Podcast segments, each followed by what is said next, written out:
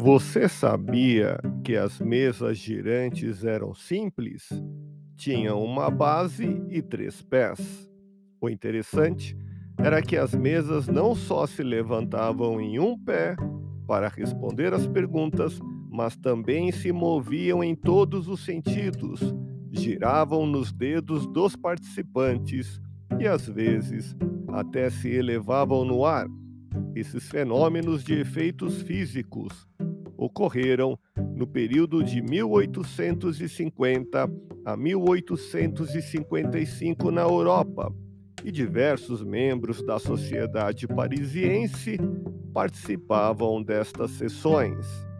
As mesas girantes representam o início do desenvolvimento do novo espiritualismo na Europa, ou seja, do espiritismo. Quer saber mais? Ouça podcast Espiritismo.